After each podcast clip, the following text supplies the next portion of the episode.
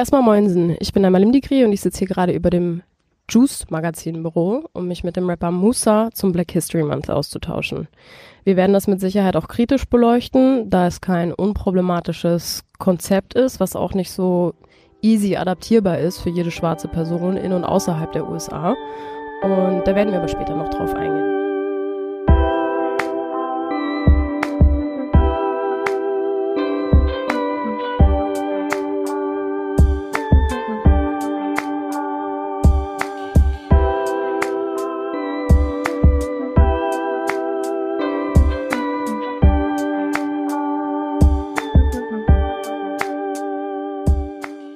Erstmal hallo Musa, schön, dass du da bist. Vielen Dank für die Einladung. Ja, schönen guten Tag. Schönen guten Tag. Ja, schön, dass du dir Zeit genommen hast, zwischen Abschluss und Tour hier irgendwie vorbeizukommen. Mhm. Hip-Hop kennt dich. Ähm, ich weiß aber nicht so ganz, wohin dieser Podcast streuen wird. Deswegen wäre es super schön, wenn du den Hörerinnen so einen kurzen Recap zu deiner Person und vielleicht auch deiner Präsenz im deutschen Rap geben kannst. Stichwort BSMG, Berliner Negritude. Jo, ähm, ich habe 2017 äh, mit der Formation BSMG, Black Superman Gang, Brüderschaft mehr gemeinsam, das hat mehrere Bedeutungen, das Album Platz an der Sonne rausgebracht mit äh, Megalo äh, und Ganyan Stallion, dem Produzenten. Ähm, zwei sehr lange Kumpels von mir. Ähm, genau, und äh, habe dann 2019 mein erstes Solo-Projekt Berliner Negritude rausgebracht und äh, genau, weiß jetzt nicht, ob man mich kennt oder nicht, aber ich habe äh, ich habe einfach gemacht, was ich fühle. So viele Leute würden sagen, es ist irgendwie Black Power oder ähm, Black Empowering, however. Ich habe einfach nur gemacht, was ich fühle und äh, mein Hustle beschrieben. Der Anlass, warum wir hier sitzen, ist ja tatsächlich so ein bisschen der Black History Month, der gerade sozusagen im vollen Gange ist. Das ist ein Konzept aus den USA, das sich den Februar als Monat nimmt, um über die Geschichte schwarzer Menschen aufzuklären und auch in Kanada, ähm, also Kanada und Nordamerika ähm, die Erfolge schwarzer Menschen zu feiern und sicherzustellen, dass so Errungenschaften und Milestones von schwarzen Menschen, Legacies nicht vergessen werden, nicht untergehen. Ähm, es wird viel auch an so Icons und äh, Legenden oder ähm, Bürgerrechtlerinnen, ähm, Abolitionists erinnert seit den 1930er Jahren. Tatsächlich ging diesem Monat etwas Ähnliches voraus, die sogenannte Negro Week, wenn ich mich recht erinnere, die von einem schwarzen Historiker ähm, ins Leben gerufen wurde und die sich dann zum Black History Month entwickelt hat. Seit den 1990er Jahren wird dieser Monat auch in Deutschland begangen und gefeiert. Wir möchten den Rahmen dieses Podcasts aber nutzen, um die Perspektiven junger schwarzer Menschen aus Deutschland unter anderem zu diesem Konzept, zu diesem Monat sichtbar zu machen und Musa, kannst du dich denn erinnern, wann du zum ersten Mal von diesem Monat gehört hast oder den so mitbekommen hast und was das in dir ausgelöst hat, wenn das was in dir ausgelöst hat? Ich kann mich nicht ganz erinnern, äh, wann. Äh, ich schätze so ungefähr vor zehn Jahren oder so habe ich das erste Mal ähm, auch, glaube ich, über über Hip Hop irgendwie davon erfahren, dass halt äh, Amerikaner sich auch mit ihrer schwarzen Seite, mit ihrer afrikanischen Herkunft ein bisschen tiefer beschäftigen ähm, also über die Slavery hinaus äh, auch einfach mit den Wurzeln, wo man herkommt, was man für eine Kultur hat und so. Ähm, ja, also das war so vor circa zehn Jahren. Und was es für eine Bedeutung für mich hatte, äh, ich glaube, ich war selber schon auch auf dem Film, weil ich halt selber eben äh, oft in, in meiner Heimat bin, in Sierra Leone. Und ähm, deswegen war das für mich jetzt, äh, es war schön zu sehen, dass sie es auch tun. Und ähm, die haben ja auch eben ihre eigenen Helden. Ich kenne mich da auch nicht äh, so gut aus, beziehungsweise habe die Sachen nicht äh, in meinem, also nicht gespeichert. So, ich habe mich dafür auch interessiert, mich reingelesen und so. Ich habe auch viele Sachen wieder vergessen. Aber ähm, ja, also insgesamt in diesem ganzen schwarzen Kontext und eben dieser, dieser Metageschichte, die wir haben mit dem Kolonialismus, äh, Slavery und allem, finde ich das, fand ich das auf jeden Fall super interessant und gut. So, es hat mich jetzt vielleicht nicht so sehr inspiriert in dem, was ich, was ich machen wollte, weil ich das sowieso schon immer gemacht habe oder machen wollte oder mich schon immer auch für diese Sachen interessiert habe. Ja, also du sprichst ja gerade im Endeffekt an, persönliche Relevanz und Berührungspunkte mit schwarzer Geschichte. Kannst du das in Bezug auf den Black History Month für dich noch ein bisschen weiterführen, diesen Gedanken? Was so ein Monat für eine Re Relevanz für dich persönlich hat? Oder hatte vielleicht? Vielleicht hat sich das äh, auch verändert über die Jahre. Um ehrlich zu sein, gar keinen. Ich hab, das hat für mich jetzt nicht so eine große Bedeutung gehabt. ich bin kein Amerikaner, ich bin niemand, der versklavt wurde und in einer Gesellschaft wohnt, wo ich um also aus der Perspektive heraus um meine Bürgerrechte kämpfen musste. Ich bin eher jemand, der in Deutschland aufgewachsen ist, äh, in dieser deutschen Struktur gelebt hat und ähm, aber auch halt also dadurch, dass meine Eltern beide aus Sierra Leone kommen, habe ich, ich habe eine andere Geschichte gehabt. Ich wurde ausgewiesen, so habe Rassismus auch schon davor erfahren und eher dadurch, dass ich ausgewiesen bin, dann in Sierra Leone gewesen bin, da den Bürgerkrieg so ein bisschen miterlebt habe. Dadurch habe ich eher mein mein mein mein politischen Geist äh, hat sich eher dadurch entwickelt so. Das heißt ja, dieser Black History Month ähm, war für mich eigentlich immer eher so ein Black American Ding. Hm. Ähm, fernab von deiner persönlichen Geschichte, auf die wir natürlich gleich noch mehr eingehen werden, ähm, kannst du nichtsdestotrotz sehen, dass es für den größeren gesellschaftlichen ähm, Kontext für sowohl die deutsche weiße Mehrheitsgesellschaft hier in Deutschland wie auch die afro-deutsche Community ähm, eine Relevanz gibt für einen solchen Monat? Äh, ja, auf jeden Fall. Ähm, ich bin, ja, definitiv. Ich bin der Meinung, dass eben in weißen Gesellschaften schwarze Geschichte, wenn wir sie so nennen wollen, nicht, äh, nicht so beleuchtet wurde, dass äh, schwarze Menschen, aber auch weiße Menschen wirklich was über ähm, unsere Kulturen und unsere Herkunft und unsere Perspektiven ähm, wissen. Deswegen finde ich auf jeden Fall gut, dass, äh, dass es sowas gibt und da gibt es ja auch immer Leute, die wirklich Plan haben und die das einfach ja vermitteln können so. Deswegen auf jeden Fall ist es relevant. Also Safe. in Bezug auf Sichtbarkeit und Aufklärung in erster Linie? Voll, voll. Sichtbarkeit und Aufklärung, ja, ja. Genau mhm. das, genau das. Es besteht ja auch immer so ein bisschen die äh, Angst und auch mehr als reale Gefahr, dass diese Dinge kommerziell verwertet werden und dass die eingespeist werden in so eine Struktur, wie das bei Pride ja auch der Fall war, dass es auf einmal nur noch darum geht, dass man irgendwie so ein Angela Davis T-Shirt trägt und einmal im Februar dann irgendwie äh, auf Malcolm und Martin hinweist, als wären das so die einzigen zwei Personen, die irgendwie so Identifikationspotenzial auch für afrodeutsche Menschen mitbringen, für sowas wie einen schwarzen Befreiungskampf. Ähm, ist das eine von den Gefahren, die du auch siehst? Schwierige Frage. Also, es hat alles immer was Gutes und was Schlechtes. Also, wenn es nicht passieren würde, ich, ich glaube, ich finde fast besser, dass es dann so passiert, weil dann trotzdem diese Probleme und äh, Faktoren eben sichtbar gemacht werden und angesprochen werden und man darüber redet. Deswegen, klar, also man könnte es mir auch vorwerfen. So, ich habe jetzt zum Beispiel nicht mehr den Spirit, den ich am Anfang hatte bei BSMG, wo ich vielleicht noch irgendwie ähm, wütender war oder mehr das Bedürfnis hatte, das den Leuten beizubringen. Jetzt entferne ich mich auch so ein bisschen davon, will einfach was heißt entfernen? Ich will einfach leben, so ich will nicht jeden Tag immer mich mit Rassismus befassen und so. Und das, dementsprechend könnte man mir auch vorwerfen, ich habe es damals irgendwie genutzt, um an den Start zu kommen und jetzt will ich irgendwie Songs über über Frauen machen oder keine Ahnung was. Ähm, deswegen bin ich da, ich bin gar nicht so judgmental. So, es geht mir eigentlich eher, es geht mir mehr darum, dass die Inhalte gut sind und dass dass die Dinge irgendwie ja reflektiert genug und vernünftig vermittelt werden und Leute was mitnehmen können. So, dann freue ich mich auch für für die Leute, also ganz klar. Mhm.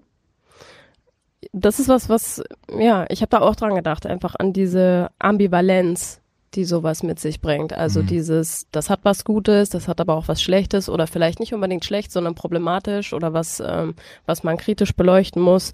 Ähm, und die Frage ist, glaube ich, auch ganz stark, welche Geschichten werden von wem erzählt? Genau, genau, ja.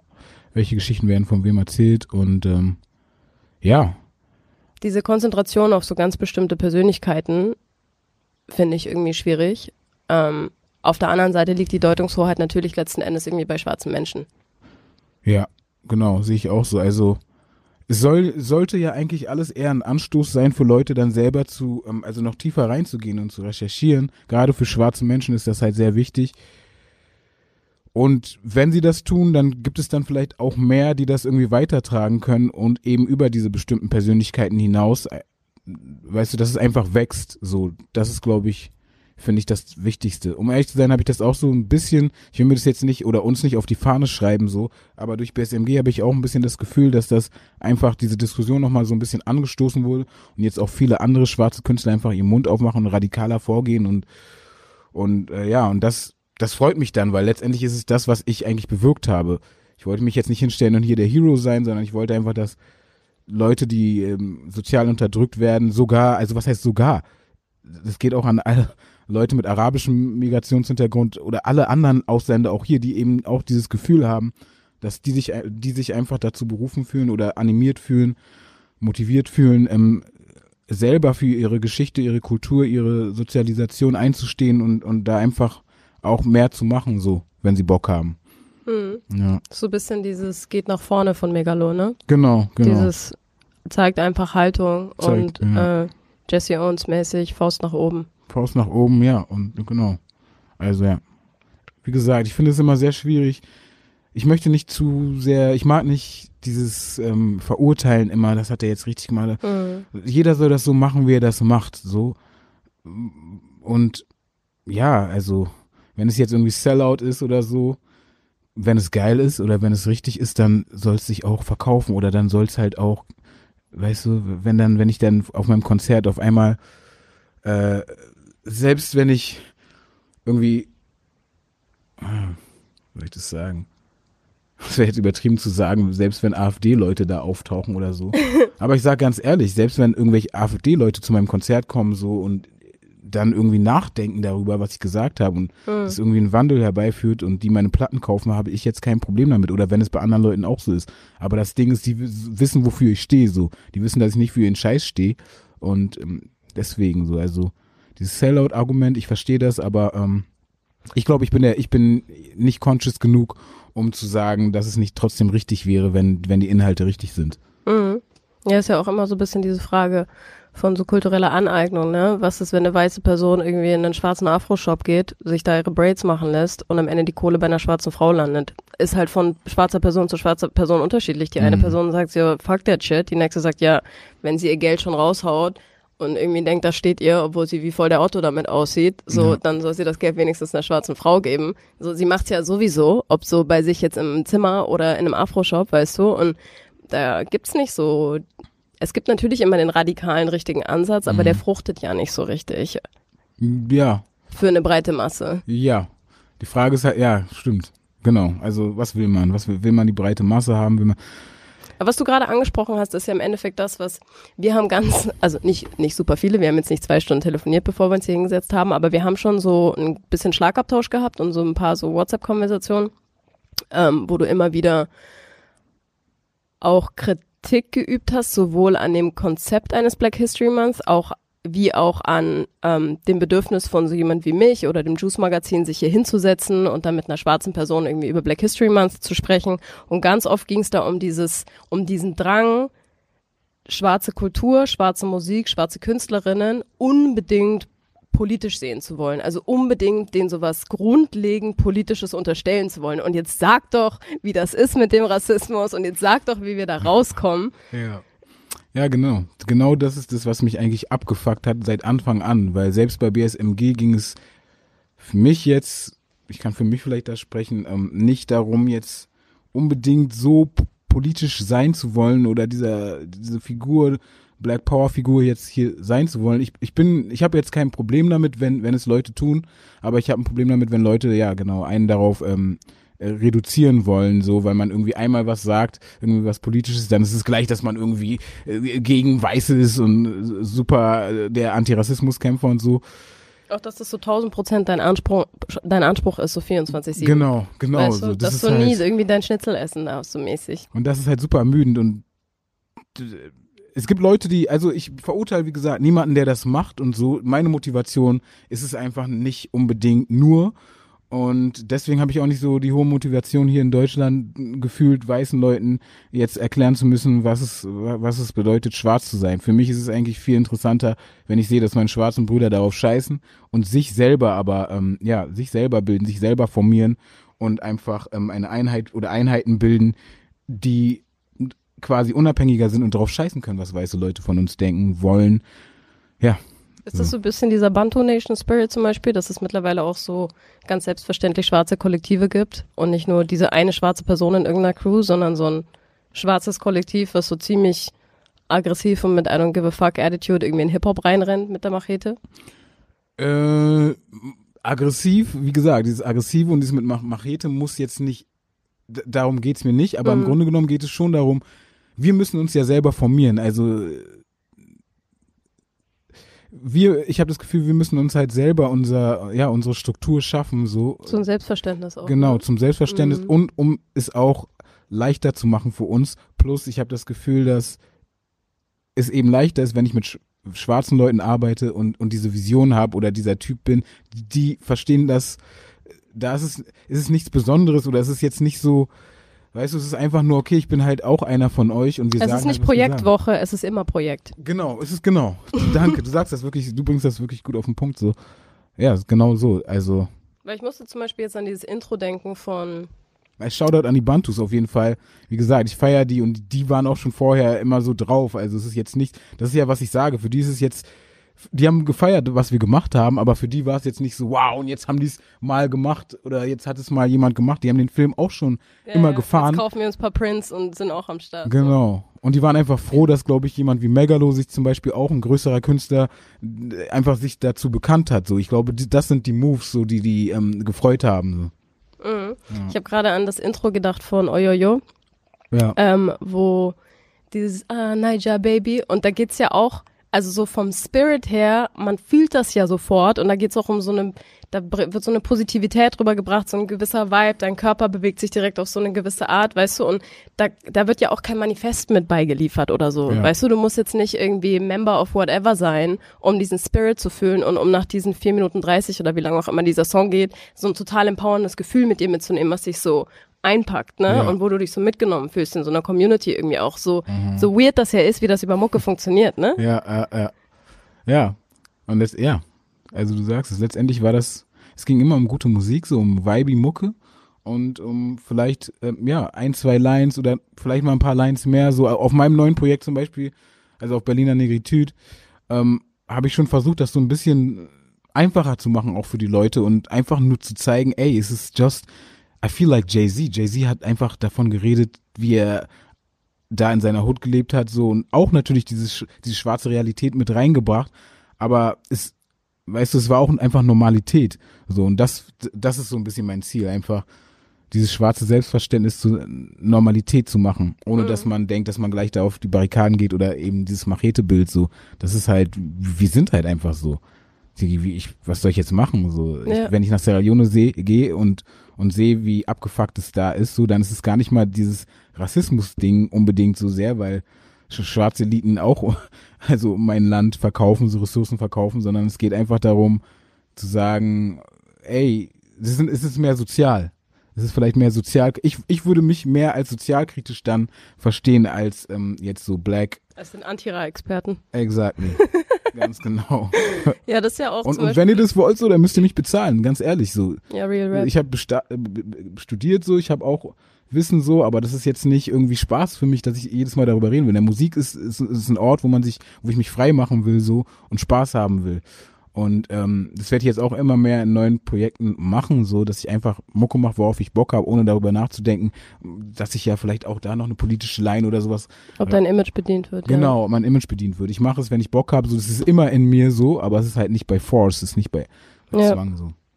Ähm, ja, ich meine zum Beispiel auch bei Platz an der Sonne, so da waren ja super viele Afro-Trap-Elemente von, von Alan irgendwie mit drinne, von Ja. euren Produzenten.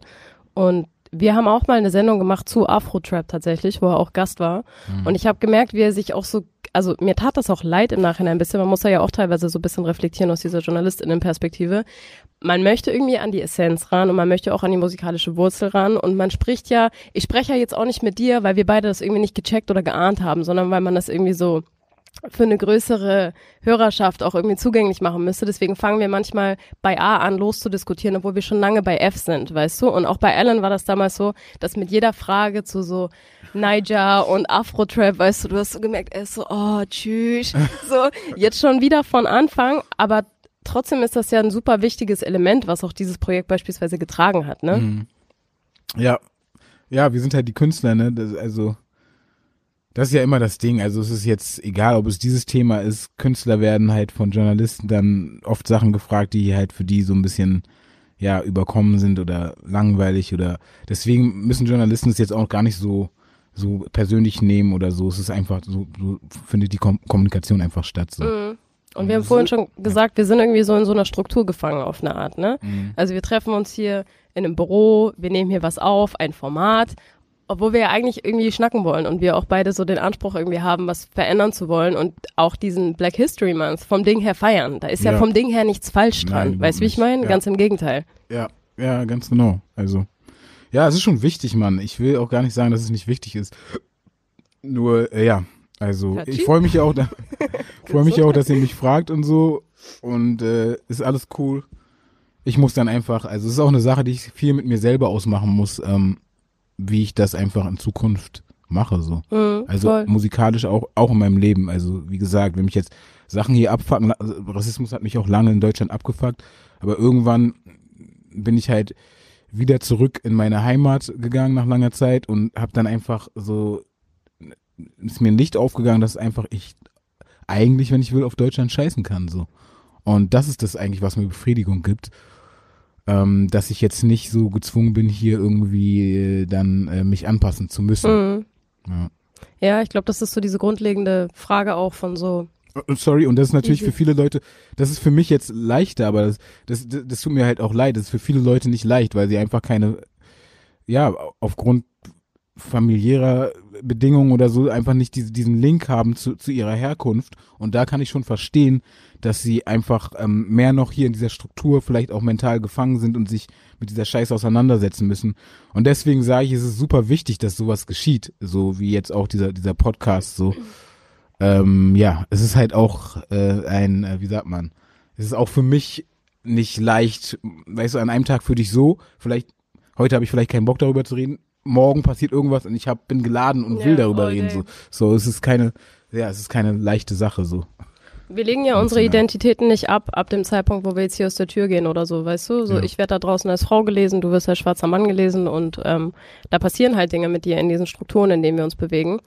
Äh, und was du gerade angesprochen hast, gerade was so Diaspora angeht, also Menschen, zum Beispiel schwarze Menschen, die ähm, afrikanische Wurzeln haben, aber hier in einem mehrheitlich weißen Land leben und vielleicht auch eine weiße Mama oder einen weißen Papa haben und sozusagen, was wir als Mixed bezeichnen, was ja auch kein unproblematischer Begriff ist, weil das so ein bisschen nach so einer Hundemischung klingt, so halb Labrador, halb dies, aber wir sind ja irgendwie so ne, mehr als das. Ähm, auf jeden Fall, was ich sagen wollte, ähm, auch viele so schwarze radikale AktivistInnen in Deutschland ähm, werfen ja Menschen vor, die noch versuchen, in weißen Strukturen mitzuwirken, auch wenn sie schon selbstverwaltet versuchen, migrantische oder schwarze Strukturen zu bilden, dass da so eine mh, mm, Slavery Mentality mitschwingt, dass man sozusagen immer wieder noch auf das Feld zurückgeht zum Master und irgendwie darum bittet, äh, erkenne mich doch an, lasst mich in eure Parlamente, lasst mich in eure Strukturen, wo das ganze System ja sozusagen verrottet ist. Da sind wir auch ganz schnell wieder bei Kapitalismuskritik und bei irgendwie Nationalstaatskritik und so. Und es wird dann so schnell so super groß und trotzdem ja, wir müssen uns alle zusammenschließen und Revolution passiert nicht von einer Person, sondern von uns allen, wie wir diese Faust bilden. Und trotzdem haben wir alle diesen verfickten kleinen Kosmos, in dem wir uns bewegen. Ja. It ja. ain't that easy, I don't know. It, ain't that easy. Es ist auch sehr interessant, was du sagst, weil ich auch in den, das heißt in den letzten Wochen, aber eigentlich ist es ja auch so ein Ding, womit ich mich immer beschäftige. Ich habe jetzt irgendwie hier studiert und will dann auch Kohle machen und so. Und äh, ja, aber für wen arbeite ich jetzt? Und stimmt das über, also übereinstimmt das überhaupt mit mit meinen so, ne, mit meiner Werden Einstellung auch. und so mhm. genau? Und ich habe da auch keine klare Meinung, weil es gibt be beispielsweise diese ähm, Bekannte von uns, Aminata boah. Belly? Die Journalistin? Ach nee, nee du meinst die Touré, die ja, Vizepräsidentin aha, des genau. schleswig-holsteinischen Landesparlaments. Genau. Und ähm, das ist zum Beispiel auch eine Sache, die ich oft überlegt habe. Okay, okay gehe ich in die Politik, aber dann zum Beispiel siehst du jetzt bei den Grünen, ey, größten Respekt für das, was sie macht. Und ich glaube, es muss diese Leute geben, die da die Querulanten sind und da in der Höhle des Löwen quasi dagegen ankämpfen. So, ich sage bewusst Höhle des Löwen, weil auch die Grünen für mich nicht ausgenommen sind von nationalkonservativen Kreisen, zumindest in ihrer Gründungsphase und however so.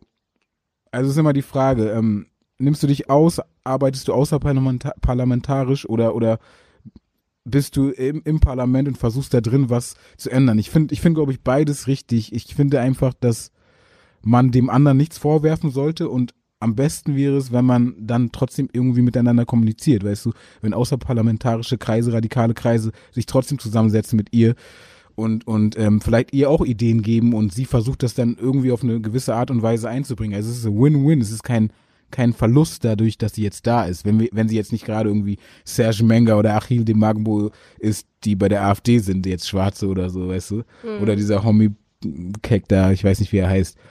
So. Kein Plan von diesen Losern, I don't know. Aber die sind ja auch der know. Meinung, so nach dem Motto. Ach, du meinst, die sind ein Eritreer bei der AfD? Ja, genau. Ja. Es gibt drei Schwarze da. Und die sind ja auch so ein bisschen der Meinung, ja, ey, äh, wir müssen halt irgendwie mit denen kommunizieren und wenn wir da jetzt da drin sind, können wir vielleicht auch was bewirken.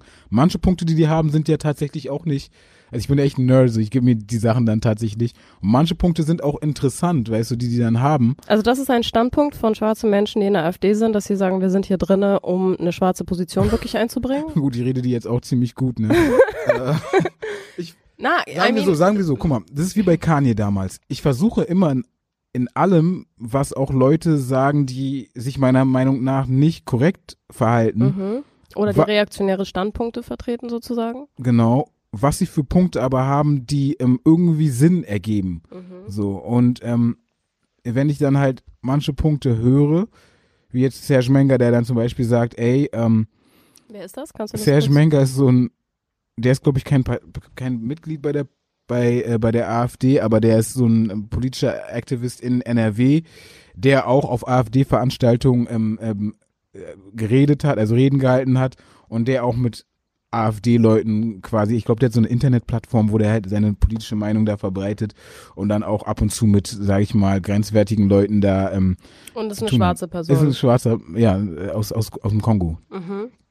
Und, und ja, der hat dann aber auch Punkte wie, okay, aber ey, in Afrika selber gibt es halt auch um, schwarze Eliten, die irgendwie ihr Land verkaufen und so. Und äh, dementsprechend, ähm, ja, da muss halt auch was getan werden oder der dann zumindest sagt, dass er auch versucht, irgendwie Industrien irgendwie aufzubauen, zumindest irgendwie Maschinen nach Afrika zu bringen und irgendwie Leute zu versuchen, irgendwie auszubilden und so. Das ist zumindest, was er sagt. Ich weiß nicht, mhm. ob er letztendlich nur seine Maschinen verkaufen will, so. Aber ich versuche halt in, in jeder Sache auch den, den Sinn zu erkennen oder was die Absicht ist. Also man muss halt zuhören wenn Leute irgendwie auch einen kleinen Punkt haben. Bei vielen weiß man auch schon gleich, äh, mit denen musst du nicht reden, so. Aber, Aber du hast jetzt zum Beispiel Kanye gerade angesprochen. Ja. Ich meine, ähm, das ist eine Person, die schon immer ein bisschen weird war auf jeden Fall und mhm. wo man das halt ganz lange mit diesem, oh, das ist einfach ein musikalisches Genie-Ding gerechtfertigt hat und ja. auch, dass er so ein bisschen exzentrisch ist und leicht ein so, ne, ein bisschen off und ein bisschen drüber, so kreatives Genie halt sozusagen, ne? Den ja. lässt man ja oft gerne auch so ein bisschen mehr durchgehen.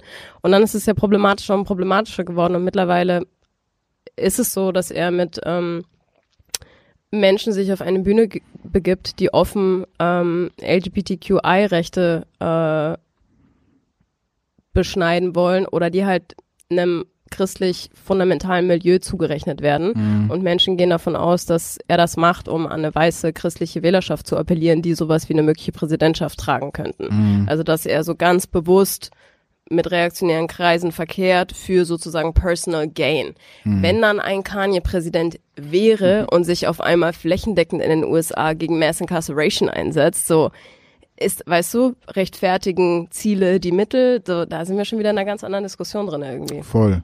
Und das ist auch sehr kompliziert und das ist halt Politik auch, ne? Also diese ja, Kompromisse versuchen zu schließen. Also es gibt auch für mich klar, ey, fick Trump, fick alle, die mit ihm gekommen sind. Das gleiche gilt für die AfD.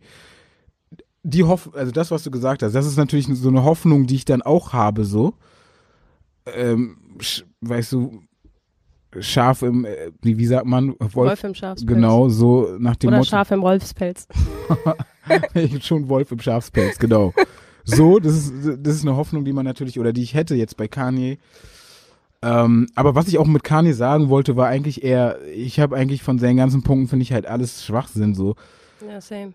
Aber was er halt damals, wie ich das verstanden habe, war so nach dem Motto, ey, wir müssen quasi aufhören zu heulen und uns selber in diesem Slavery-Kostüm, wir müssen das ablegen und, und einfach irgendwie jetzt für uns sozusagen versuchen, von null zu gehen und jetzt vorwärts zu gehen. So, das habe ich so ein bisschen daraus verstanden. Mhm Kanye ist crazy, wie du selber sagst, und der Typ war auch crazy davor, also. Aber das ist ja eine super neoliberale Grundeinstellung, dass man sagt so, hey, irgendwie Survival of the Fittest und du bist selber für dein Glück verantwortlich und du bist auch selber für deinen individuellen Erfolg verantwortlich, weil das ist ja einfach nicht true. Weißt du? Eine schwarze Person kann sich anstrengen, wie sie möchte, so eine mhm. Oprahs und so eine Kanyes, das sind ja genau diese diese Ausnahmebeispiele, die diesen ganzen Zirkus rechtfertigen, ja. während nicht gesehen wird, dass ja keiner, wir, wir fangen ja nicht alle bei Null an. Ja. Weißt du, wenn wir uns jetzt gerade vorstellen, wir haben hier so eine Linie True. vor uns und weiße Menschen starten vielleicht, weiße, keine Ahnung, Arbeitermenschen starten irgendwie auf der Linie. Ein weißer Banker, der startet schon 40 Meter vor der Linie. Mhm. Jemand, der geerbt hat über Generationen, startet doch mal 100 Meter weiter. Und eine schwarze Person, die startet so 50 Meter nach der Linie. Dann bist du vielleicht noch eine Frau, dann bist du vielleicht noch behindert, dann hast du vielleicht keinen deutschen Pass. Deswegen das ist alles so Punkt. super kompliziert. Ain't no stuff like equality in this. Punkt. Das ist das, das ist das Gegenargument dagegen auf jeden Fall. Ähm, ich hatte es eher, ich hatte es halt so verstanden nach dem Motto, diese, diese Mentalität oder dass du das quasi dass du aus deinem Gehirn bekommst, dass du ein Opfer bist. Ah, okay. Einfach nur das. Also eine Emanzipation von der ganzen so externen ähm, von, genau. negativen Projektion auf dich, genau. von Minderwertigkeit, sozusagen genau. Minderwertigkeitsgefühle Ja, genau, genau. Abzulegen. Nicht zu sagen, dass du sozial irgendwie äh, nicht benachteiligt bist. Genau, mhm. genau. Aber einfach um, also das ist genau das, was ich jetzt auch ja, ich habe lange genug irgendwie gedacht, ja, wie ist so schwarz, äh, wie ich bin schwarz und so schwer für mich und alles ist scheiße. Aber ich kann halt auch denken, ey, ich scheiß auf euch alle und ich mache mein Ding so bei mm, Force. I'm glowing. Ja, ich habe ewig lang studiert so. Das war jetzt nicht so, dass ich ein Musterstudent bin. Ich hatte null Bock darauf. Ich wollte das einfach nur machen, um am Ende, weißt du, selbst wenn ich denn das nur irgendwie, dass diese Zeit wissen so.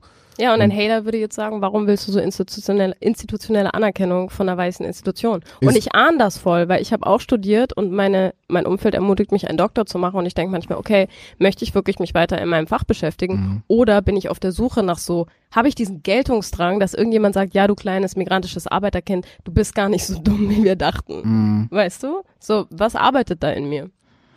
Du hast recht, aber um ehrlich zu sein, geht's mir gar nicht so sehr darum. Es geht mir um mich so ich bin jetzt nicht in der Uni, dass dann ich die Anerkennung bekommen habe. Ich habe immer Themen bearbeitet, so die mit denen, von denen die keine Ahnung hatten, so immer nur Arbeiten geschrieben, meine Masterarbeit, alles. Ich muss jetzt nicht drüber reden, was es war, aber es ging immer um äh, Themen des Kolonialismus, um äh, ne, also um, um rassistische äh, Sachen auch und halt immer um diese Sachen und äh, und es ist ja auch nicht so, als würde man in so akademischen Strukturen ähm, falls Leute da draußen irgendwie denken, dass es da Beifall gibt, weil die Uni dieser, dieser kritische Ort ist, wo so Wissenstransfer gefördert wird. Hell no. Das Hell sind so no. Themen, für die du dich einsetzen musst, wo du Betreuer suchen musst und wo am Ende dir noch gesagt wird, das ist gar nicht relevant, so mach mal lieber irgendwie hier 19. Jahrhundert Literatur von so, weißen Menschen. Wo andere Leute Schrottthemen über Schrottthemen schreiben du kämpfst darum und die, deine äh, Dozenten, Tutoren haben nicht mal Plan davon, du musst halt alles alleine machen und am Ende kriegst du vielleicht trotzdem noch äh, eine schlechtere Note, weil weil die meinen es besser bewerten war zu können. nicht konform oder so. Hm. Ey. Und deswegen, klar, ey, sollen die sagen, Digga, mir ist scheißegal, was die alle labern. Ja. Die können alle so viel labern, ist mir richtig egal. Ich mache das, was ich für richtig halte. Ich habe meine Familie, ich habe meine Leute, so die ich unterstützen muss. Ich muss was machen, was ich machen muss in diesem Scheißsystem, um, um an Geld zu kommen. Am Ende werden wir sehen, äh, äh, so, weißt du, werden die sehen, dass ich immer noch derjenige bin, so dem du nicht Nigger sagst. So, und der, die Professoren wissen so, wer ich bin. Jeder von denen kennt mein scheiß Album so.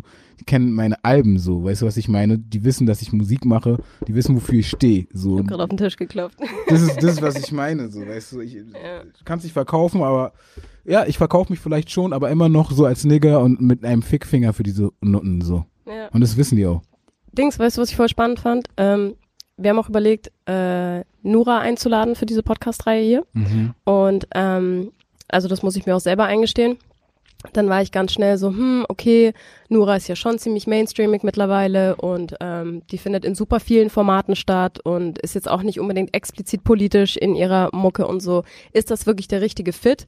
Und unser Kumpel Juju, Juju Rogers, hat dann mich ganz schnell gecheckt und gesagt, Neima, ganz kurz, das ist eine schwarze Frau, die äh, über Saudi-Arabien mit ihrer Familie geflüchtet ist nach Deutschland, die hier in Berlin richtig gosse groß geworden ist, die derben Erfolg hat mit einfach Rotzfinger-Attitüde, zu tätowiert, zugehakt, explizite Texte. Was ist denn mehr schwarzer Erfolg und schwarze Erfolgsstory als das? Das ist super real. Die ist hier 2020 Girl von der Straße, so, das ist eine schwarze, authentische Stimme in Deutschland. Was willst du? Also, wonach suchst du, Neimer? Und ich war so, jo, du hast recht. Ähm, check, der Check ja. ist angekommen, I'm sorry, du hast voll recht. Einfach 100 Prozent. Ja. Ey, Punkt ist so. Aber ich muss auch sagen, ich natürlich für mich war es auch immer, gerade wenn, wenn ich dann dieses Projekt gemacht habe, BSMG, und dann siehst du halt, dass jemand wie sie gar nichts Politisches in dem Sinne macht. Und dann vielleicht Aber die ist ja neben ihrer Musik super ja, politisch, ja, ja, ne? Ja, genau, genau. In der Musik halt nicht explizit politisch. Genau ich würde nur sagen, dass auch für mich diese Fragen sich am Anfang gestellt haben, aber genau das, was Juju sagt und genau das ist auch äh, ganz genau so. So, sie ist eine schwarze Frau und das, was ich davor sagen wollte, ist mit Sicherheit, ich bin mir sicher, dass sie halt auch ihre Erfahrung hier gemacht hat.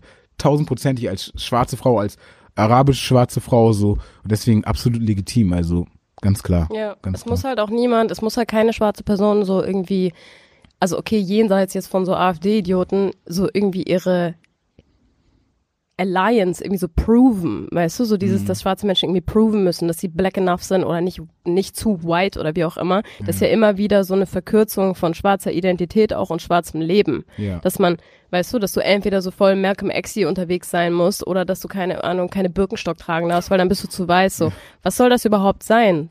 So, wenn eine schwarze Person sich zu artikuliert ausdrückt, dann ist sie auf einmal weiß. Was bedeutet das überhaupt? Also das auch so umzukehren, ja, weißt du? Ja. Alles, was ein Allmann ist, ist ja angeblich eine migrantische und schwarze Person nicht. Deswegen auch ja. mit diesen Allmann-Jokes, weißt du, finde ich mittlerweile gar nicht mehr so funny. Am Anfang dachte ich auch so, ja, okay, hahaha, Allmann Otto spielt irgendwie Klarinette und mittlerweile ist es so, okay, das bedeutet, schwarze Menschen spielen keine Klarinette. Weißt du? Ja. Ganz genau, ich sollte dich interviewen. nee, aber ganz Nein. genau, genau, safe, so sehe ich das auch. Absolut richtig. Mm, ich wollte eigentlich gerne noch mit dir über deine Prägung so für schwarze Geschichte sprechen. Wir haben da jetzt mhm. schon ganz viel angerissen, also dein eigener Weg und deine eigenen Erfahrungen. Du hast vorhin eine Abschiebung angesprochen mit zwölf. Hast du Lust darauf irgendwie einzugehen? Ja, also es ist eigentlich recht simpel. Meine Eltern ähm, hatten damals halt hier auch studiert, ein Stipendium bekommen, also meine Mutter. Mein Vater, glaube ich, in der Tschechoslowakei. Und dann, damals war es halt so, ich bin ja in Deutschland geboren und so, aber du hast damals keinen deutschen Pass bekommen, wenn du nicht blutsdeutsch warst. Mhm. In irgendeiner Form. Und äh, genau, dann hatten die, glaube ich, zu Ende studiert und dann mussten wir das Land halt verlassen. Mhm. Also, also ihr alle drei. Ja, da war auch mein Bruder schon geboren, also wie vier. Ah, krass, okay. Genau. Und meine Mutter war, die war sogar schwanger zu der Zeit. Und genau. Und du warst schon Schule hier und so. Ich war Schule hier, Start. genau, Grundschule, alles gemacht. So, ich war zwölf, genau. Und ähm, damals war das so, ich weiß gar nicht, wie die Gesetzeslage damals war, aber ich hätte halt adoptiert werden müssen oder sowas, weißt du, oder meine Welches Mutter. Jahr war das? Ähm, 1900 sage ich nie. Ach so, okay. Leute nicht berechnen. Ja, true. Okay, nee, ich überlege gerade, weil es gab ja auch so Staatsbürgerschafts, ähm, Versuche des Staatsbürgerschaftsgesetz zu ändern, aber das war 2000 erst. Und auch da hat sich dann nicht unbedingt. Ich weiß, als ich zurückkam, wie kamen wir dann zurück als Asylanten, Kriegsflüchtlinge und da habe ich, da hieß es, dass ich acht Jahre Schule durchgehend machen muss, um einen deutschen Pass zu bekommen. Mhm. Das heißt, ich habe den dann halt erst irgendwann in meinen Zwanzigern bekommen. Ah ja. Genau. Okay. Und ja, dann, wie gesagt, es gibt ja auch andere Methoden, die wir, wir wissen schon, wie wir an unsere Staatsbürgerschaft hier kommen, meine guten deutschen Freunde. ähm, inwiefern hat deine Freundschaft und deine Kunst mit BSMG und den beteiligten Megalo und Ghanaian Stallion für dich deine, ich weiß gar nicht, ob man das so sagen kann, aber so deine oder eure schwarze Identität so ein bisschen zementiert oder bekräftigt? Ähm, indem wir halt einfach wirklich ein Projekt geschaffen haben und das dadurch zementiert haben. Also davor haben wir immer, beschäftigen uns ja oft auch mit diesen Dingen, auch klar, das war, glaube ich, eine Zeit, wo auch diese, da war diese Flüchtlingswelle, diese ähm, sogenannte, ja. sogenannte Flüchtlingswelle über, über die Meere, das war da 2015 wieder, so mäßig? Ja, also genau. Also 2017 ist Platz an der Sonne gedroppt, Ja, ich. genau. Und 2014, 15 war, also das war so um diese Zeit. Ich kam 2014 war ich, äh, hatte ich äh, länger in Sierra Leone ähm, äh, Praktikum gemacht und ähm, da hatte ich sowieso schon diesen Spirit, aber das ging da auch viel so um einfach diese afrikanische Musik, die da, diese ähm, neue moderne afrikanische Musik, afrikanischer Dancehall, Afrobeat, der da ziemlich präsent war und das waren so, das waren so die ähm, kreativen Einflüsse, die ich hatte, so ein bisschen nach dem Motto, ey, wir zeigen jetzt einfach, dass wir fresh sind, so. Wir schämen uns nicht irgendwie aus Afrika zu kommen. Afrika ist like actually super fresh. So. It's actually quite cool here. yeah, it's actually quite cool. Actually, I would like you to be here rather than ja. So. Und, und aber wir waren halt auch immer, also ich kam dann nach Deutschland, sobald, immer wenn ich aus Sierra Leone nach Deutschland komme, fängt wieder dieser Rassismus, Quatsch, diese ganze trockene Scheiße an. Und, ähm, Do you speak English? Yeah, something like this. Actually, I do. Und Mega war dann, der ist halt auch, ähm, also die Jungs sind halt auch immer auf dem Film, ne? Stallion kommt ja auch aus Ghana und hat, war auch oft da und so. Und Mega ist halt auch sehr, ähm, ja, einfach belesen in, in den Themen und, und, und interessiert sich sehr. Und da haben wir, glaube ich, an, angefangen, einfach so einfach, ja, so Songs zu machen. Mhm. So Trap, eigentlich da fing es so ein bisschen auch mit Trap hier in Deutschland an und wir waren ja auch auf dem Film schon dann immer und haben dann einfach angefangen Musik zu machen und es ist dann so ein bisschen so gewachsen und dann wurde halt quasi, sage ich mal, noch eher dieses politische Projekt draus im Wachstum so. Und ich finde, ja, wir haben einfach quasi unsere Mindstates gebündelt und in Musik transformiert und dadurch das halt nochmal so zu, einfach zu etwas gemacht, was wir jetzt immer abrufen können. Immer damit auftreten können oder halt darüber reden können oder however. Also ich finde, dadurch haben wir das so für uns zementiert durch dieses Projekt BSMG. Kannst du dich erinnern, ob ihr irgendwie so, also hattet ihr wahrscheinlich mehrere, aber ob es irgendwie diesen einen Talk gab, wo ihr für euch so festgelegt habt, dass ihr das jetzt macht und warum das jetzt irgendwie geschieht oder irgend so ein Vereinstreffen oder dieser eine Text oder so, keine Ahnung, über den ihr gestolpert seid? Also äh, nicht so richtig, man kann es nicht an einer Sache festmachen. Es war so, Mega hatte irgendwie so, ich glaube, der hatte N-Wort, den Song, hat der schon gehabt. Und den Beat habe ich halt auch voll gefeiert und ich hatte auch schon davor so ein paar Sachen geschrieben. Ich habe immer in diese Richtung auch geschrieben so. Und dann war, weiß ich nicht, habe ich den glaube ich einmal da drauf gerappt und er wollte das, den Song eigentlich auf sein, was war denn das für ein Album, Regenmacher glaube ich, mhm. nehmen. Aber das Label hat sich da irgendwie so ein bisschen quergestellt. Weil der zu hart war, oder? Ja, was? ich glaube schon. So, mhm. N-Wort, das war denen irgendwie zu hart. Und dann habe hab ich da einfach irgendwie. So funny, ne? Dass das auch härter ist als so die Reality. also, dass so ein Song Ey, irgendwie. Ich, das, all die Sachen verwöhnen mich, weil ich fand es nicht zu hart. Es war einfach, keine Ahnung. Viele Leute würden sagen, BSMG ist denen zu weich. So. Safe, Digga. Äh, ich meine, schau dir ein Kapi-Album so. an oder so. Oder irgendwelche anderen 187-Projekte, wo das war halt das Label, mit dem er damals gearbeitet hat. Ist, anyway, sorry for ist, ist ja auch, auch cool, die haben es ja trotzdem dann irgendwie, also ja, es ist halt irgendwie so gewachsen. Das war ein Auslöser, weil ich habe dann da irgendwie drauf gefreestylt auf dem Ding und er fand es irgendwie nice und dann war so, ja, yeah, geil, lass uns irgendwie ein paar Dinger noch machen, so in diese Richtung. Das waren dann eher so die ein bisschen härteren Dinger, N-Wort mit allen notwendigen Mitteln, mhm. zu viele und so, die sind halt quasi am Anfang entstanden.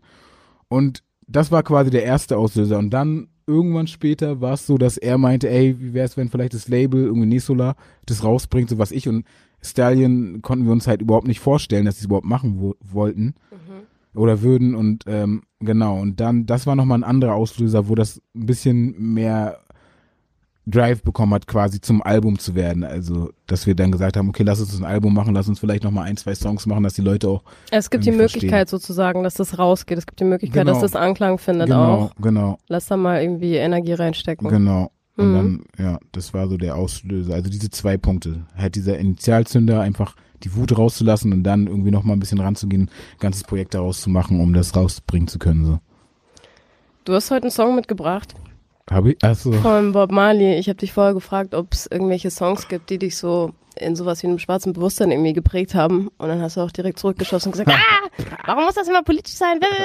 Aber ja, es gibt diesen einen Song. Magst du ein bisschen was erzählen zu dem Song? Weißt du, warum ich das gesagt habe? Weil nee, zum Beispiel Bob Marley früher habe ich durch meine Eltern kennengelernt. Und erstmal, wie gesagt, das ist auch wie bei BSMG oder bei meiner Musik, es ging immer nur um die Musik erstmal. Es ging um mhm. die Vibes. Bob Marley macht Reggae-Musik, dieses Vibe, du fühlst weißt du, du fühlst das einfach so und beim zweiten, dritten Zuhören dann, ne, als ich, das war auch, als ich irgendwie in der Grundschule noch war, sechste Klasse oder fünfte Klasse oder so, da habe ich dann, als man dann auch Englisch irgendwie mehr verstanden hat, habe ich dann halt irgendwie auch ein bisschen verstanden, worüber er geredet hat. Und kurz darauf bin ich natürlich auch nach Sierra Leone und so und dann, du begreifst halt dann mit der Zeit mehr und mehr, aber es war jetzt nicht so ein, okay, er, Buffalo Soldiers, er redet davon krass so. Das war halt, das ist irgendwie auch gewachsen und ich habe halt dadurch mitbekommen, worüber halt auch Leute oder schwarze Menschen reden oder habe dann verstanden vielleicht auch, warum meine Eltern irgendwie das hören und so, weißt du, das war, das, ja, das war halt nicht so, okay, das ist jetzt, Mama zeigt mir irgendwie einen politischen Song von Bob Marley, mhm. sondern das war einfach durch die Musik habe ich gehört, oh krass, und die reden halt über Themen, die sie beschäftigen, so.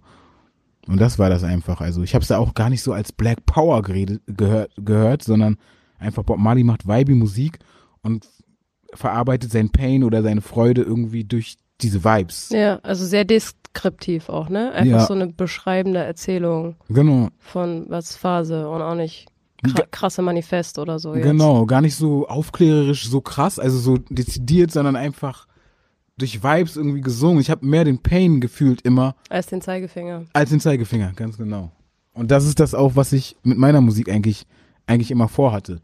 Mehr so die Gefühle verarbeiten und zeigen so ein bisschen als und, und wollen, dass die Leute mit diesen Vibes, die Vibes fühlen, eher als dass sie jetzt zuhören und sagen, ja, voll richtig, was er sagt. Oder wenn sie das tun, auch, Mhm. aber eigentlich geht's um die Mucke so. Und ich will auf den Konzerten nicht, dass die Leute da stehen und jetzt zuhören und so, oh krass, oh super, und Applaus, sondern die sollen irgendwie Gebt mal die Petition rum. ja, ja, so, sollen tanzen, die sollen viben, so. Männer, Frauen, alle sollen fühlen, so.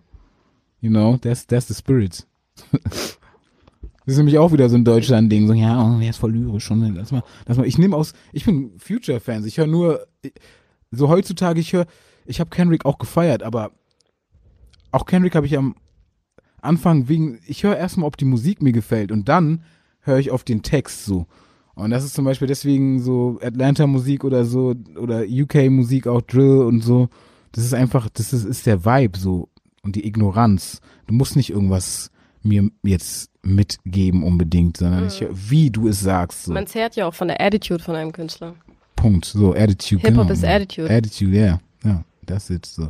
Und genau, zum Beispiel, ja, bei Kendrick, wahrscheinlich bin ich ja auch ein bisschen Hater, aber dann, als ich so ein bisschen das Gefühl habe, dass, okay, und er kriegt jetzt einen Award hier irgendwie von irgendeiner Universität, so, und jetzt gefällt es den Weißen auch, und dann ist es so, ja, so muss man sein wie Kendrick und so. Ja, ja. Und das hat mich dann auch wieder so ein bisschen abgeturnt, so. Section 80 zum Beispiel war, war, darauf war ich lange hängen geblieben. Wirklich lange. Und die Sachen, die danach kamen, waren alle krass so, aber ich Ja. bin darauf dann nicht mehr so hängen geblieben. Es war halt auch mega, ich weiß nicht, ob kompliziert das richtige Wort ist, aber super, super vielschichtig und so, ähm, ich glaube, dass Kendrick auch Pulitzer Prize Winner ist, weil es an so eine Art von Hochkultur anknüpft, Mhm. die die komplex konnotiert ist. Also, dass wir denken, es muss was kulturell wertvoll sein oder es kann nur kulturell wertvoll sein, wenn es super komplex und Ja. durchdacht ist und 80 Bläser am Start sind und das Orchester es spielt so und nicht einfach, Exactly. keine Ahnung, ähm, Bobby Schmörder oder so. ja, genau. Also, so. genau. Leute, die äh, das gleiche, also die eigentlich das gleiche repräsentieren, aus den gleichen Umständen kommen, aber das halt auf andere Art und Weise machen. Man könnte ja auch mal zwischen den Zeilen hören. Klar, Future ist super sexistisch. Ey, darüber brauchen wir jetzt hier nicht reden. Das ist nochmal eine andere Diskussion, die äh, einen ganzen Podcast, äh, whole lifetime braucht, so.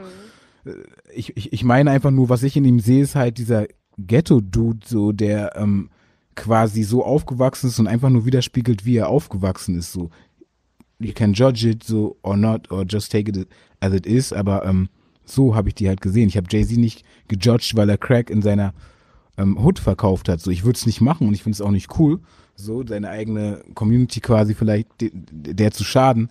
Aber ich habe ihn immer als einfach ein, ein, ein, ein Beispiel genommen. Eine, einer Person. Verarbeitest du das nicht auch ein bisschen in Treppenhaus?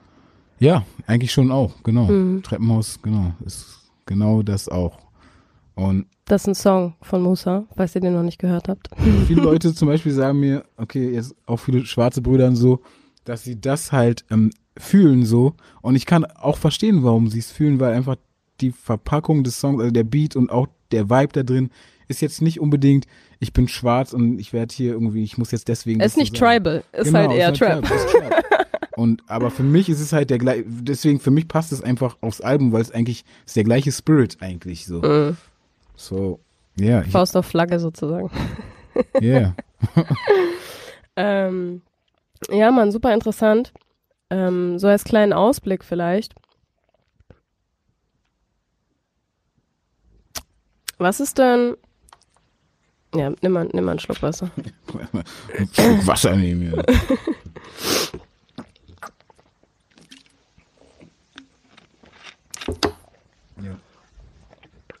Was ist denn vielleicht so ein Stück schwarze Geschichte, wie auch immer so vielschichtig schwarze Geschichte ist, ähm, wo du gerne gerade so ein kleines Licht drauf scheinen würdest? Ähm, Gibt es eine Story oder eine Persönlichkeit oder irgendwie ein Stück Kunst, was du, wo du dir wünschen würdest, dass ein paar mehr Leute mal drauf gucken? Ja, check Musa BLN NGRTD, mein Album. Checkt mein Bruder Megalo. Sein neues Album kommt auch dieses Jahr. Gibt, äh, gibt euch diese Sachen. Ähm, ansonsten muss ich ehrlich sagen, ich bin auch, ich muss auch noch viel lernen. So, ähm, ich bin auch hier aufgewachsen, hier zur Uni gegangen, so das war viel Verschwendung so. Äh, meine Zeit habe ich viel verschwendet und äh, ich will mich auch gerne einfach mehr mit afrikanischer Politik auseinandersetzen.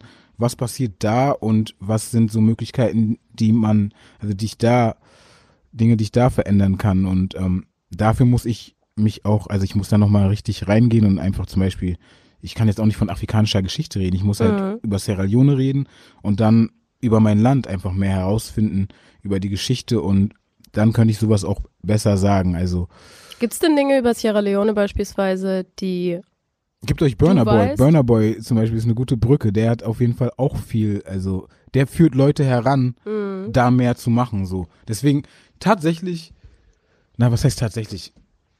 Weil das Ding ist so, ich sag dir ganz ehrlich, so, Mhm. ich bin hier groß geworden, ich habe zu Sierra Leone drei Bilder im Kopf. Die sind Mhm. alle gewalttätig, chaotisch und korrupt. Mhm. Das war's. Mehr weiß ich einfach über Sierra Le Leone nicht. Mhm. Und wenn ich jetzt so eine Story oder so, keine Ahnung, ein Autor oder irgendwie ein Film oder ähm, ein Stück politische Geschichte oder so hätte, wo mir jemand sagt so, hey, check das mal aus, dann hätte ich auch das Gefühl, dass ich so einen Zugang bekommen würde. Oder so ein Künstler wie Burner Boy, klar, immer Mhm. gut. Mhm.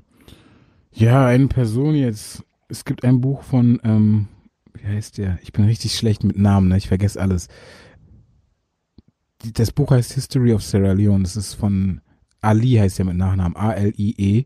Mhm. Der hat ein ziemlich gutes Buch geschrieben zur Geschichte von Sierra Leone, auch vor der Kolonialzeit, also wie man sich in politischen Einheiten organisiert hat und so.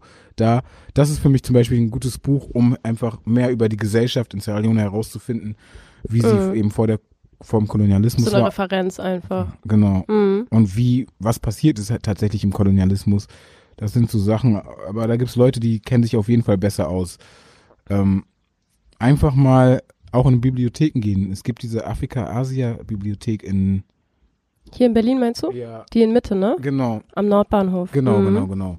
Da einfach mal reingehen und da vielleicht einfach mal sich ein, zwei Bücher nehmen, checken, was es so gibt und darüber vielleicht dann, weißt du, das sind, glaube ich, bessere Sachen. Also es ist auch für mich besser. Ich recherchiere äh, viel und lese auch viel. Ich vergesse halt auch viel. Mhm. Und ähm, weniger, also ich würde mich jetzt nicht versteifen auf eine Person oder eine Geschichte, sondern eher Ich glaube auch, dass so Orte, so des Austausches viel wichtiger genau, sind. Genau. Und es ist auch leichter dann irgendwie. Genau, dieses Thema Bibliotheken, voll wichtig. Ähm, das äh, sind super Orte, um irgendwie sich Wissen anzueignen und sich auch auszutauschen. Es gibt mehrere Orte in Berlin, wo man das auch machen kann, bei Each One Teach One, bei EOTO. Ähm, der Verein, der auch diesen Afro-Zensus gerade anleiert, wo Mhm. schwarze Menschen sich sozusagen wie registrieren können, anonym, ähm, wenn sie in Deutschland leben, damit man sowas wie politische Forderungen auch besser durchboxen kann, weil man gar nicht so genau weiß, wie viele afrodiasporische Menschen gibt es eigentlich in Deutschland. Auf jeden Fall, dieser Verein hat eine äh, tolle Bibliothek im Wedding und ähm, der Galerie-Space, dieser Kunstausstellungsort Savvy Contemporary, die immer wieder auch super geile Ausstellungen zu zeitgenössischer, afrikanischer und afrodiasporischer Kunst machen, ähm, die haben auch eine Bibliothek, die bisschen kunstlastiger ist, aber auch politisch auf jeden Fall. Und da kann man, glaube ich, jeden Dienstag reingehen. Also das könnt ihr auf jeden Fall mal checken auf den Online-Präsenzen dieser Orte. Nice, schick mir bitte all diese Links, weil ich lerne auch von Leuten, wie gesagt. Ja, Mann. Danke, Musa, dass du da warst. Ähm, ich weiß nicht, sowas wie berühmte letzte Worte, ein Ausblick, ein Wunsch für die Zukunft? Ähm,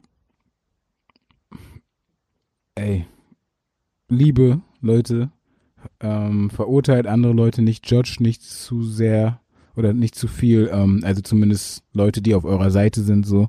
Wir müssen das alle zusammen angehen. Ähm, ja, Ausländer, Deutsche, ganz egal, alle Leute, die irgendwie, ja, wir sind alle auf, ein, also alle Leute, die sozusagen auf einer Wellenlänge sind, sollten eher zusammenschwimmen, so anstatt sich gegenseitig das Leben schwer zu machen.